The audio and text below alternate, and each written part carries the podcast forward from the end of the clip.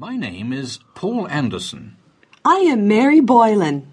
I'm Charles King, but everybody calls me Charlie. My name's Lizzie Norton. I am Robert Finlay, but I prefer to be called Bob. Thank you. Welcome to the Sound of People language course. Are you the teacher, Mr. Anderson? Normally, there is a teacher and his or her students. But we don't like the idea of a teacher teaching, as in traditional schools. We Sound of People people consider a good teacher more like a guide who will lead his or her group into the territory of language.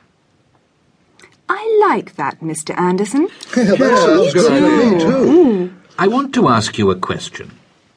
Do we want to address each other as Mr. and Mrs. such and such, or would you prefer first names? Oh, Oh, first first name. name. First name, First yeah. name. First name is That's what I thought. I went to school in Germany.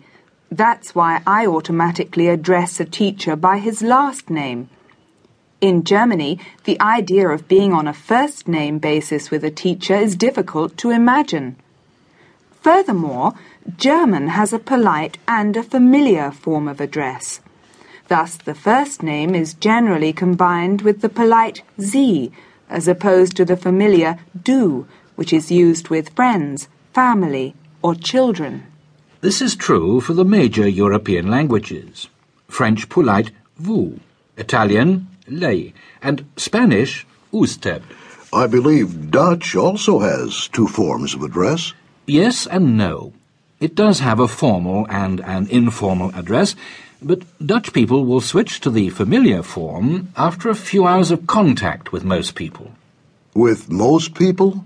Yes, they will not switch to first names with customers.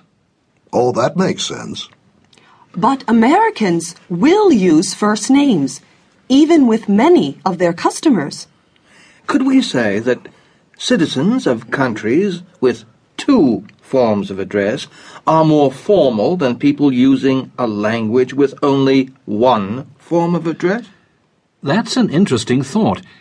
Japanese people have many more levels of how they address others, including different ways for a woman speaking to a woman or to a man, a man speaking to men or to women, a salesperson speaking to a customer, and they are rather formal. I once heard the phrase, Japanese are the Germans of Asia.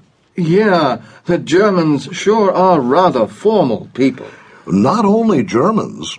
I went to a very strict public school in England for a couple of years, and the idea of addressing our teachers with first names would have been unthinkable.